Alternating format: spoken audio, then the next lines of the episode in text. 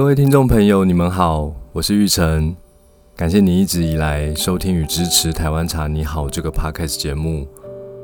不晓得你是否知道，《台湾茶你好》也是我写的一本书。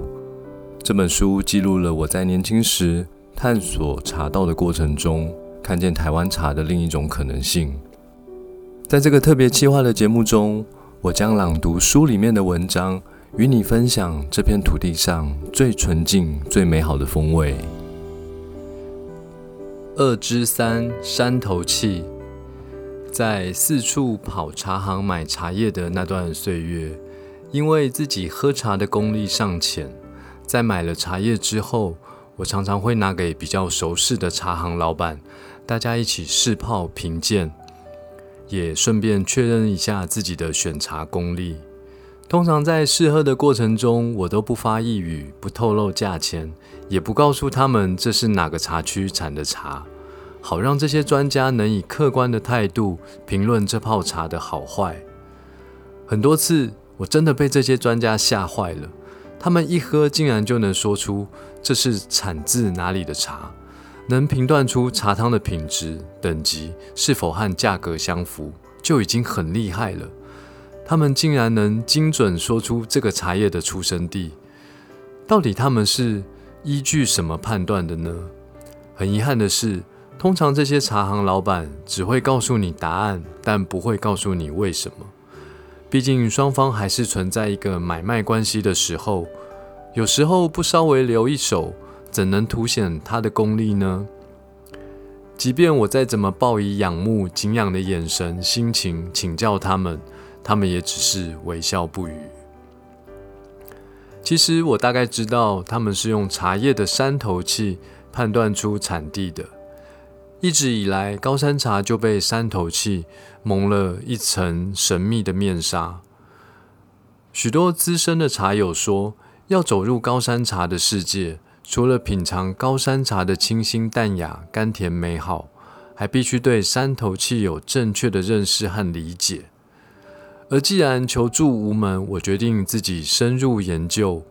为了要破解，决定要以比较科学的方式来进行实验。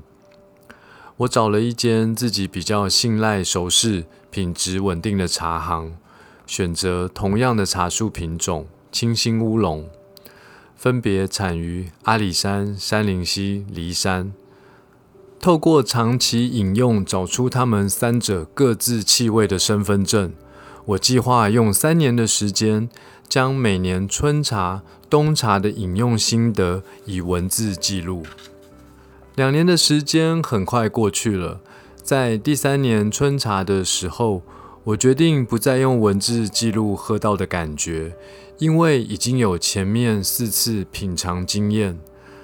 此时的我在冲泡这三种茶前，已经可以在脑海中大略的勾勒出茶汤的滋味以及入喉的感受。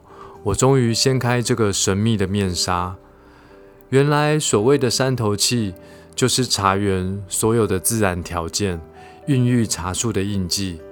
每一颗茶叶身上不会写下住址，但它会用茶汤的滋味。告诉你它来自哪里，以及它在生长过程究竟过得好不好？雨下得够多吗？会不会太冷？日照是否充足？土壤的养分是什么样的味道？这片茶园从前是否种植过其他植物？每日环绕茶园的云雾是干的还是湿的？有很多资深茶友努力的理解茶汤释放的全部讯息。但这绝不容易，需要透过长时间的品茶经验累积，以及对于各个茶区的自然条件有一定程度的认识，才能从一杯茶看见一世界。茶树的可塑性很高，在与大自然沟通交汇的过程中，所有发生的点点滴滴都会在茶树身上留下记录，用非常细微的方式诉说生长历程。制茶的人透过这些记录，决定一泡茶该如何调整制作工法，展现茶汤的最佳风貌。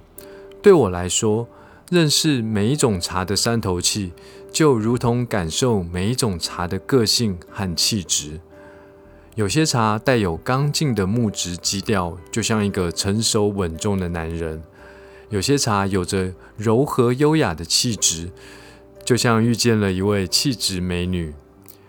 有些茶不见得有特别突出的风味，却保有淡淡的甘甜、和谐的口感。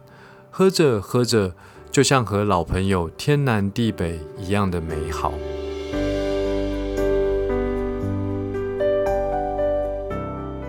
谢谢你的收听。如果喜欢我的节目，欢迎订阅并给我五星评价，以及帮我分享给更多朋友。祝福你，因为一杯茶，每一天都比昨天更好。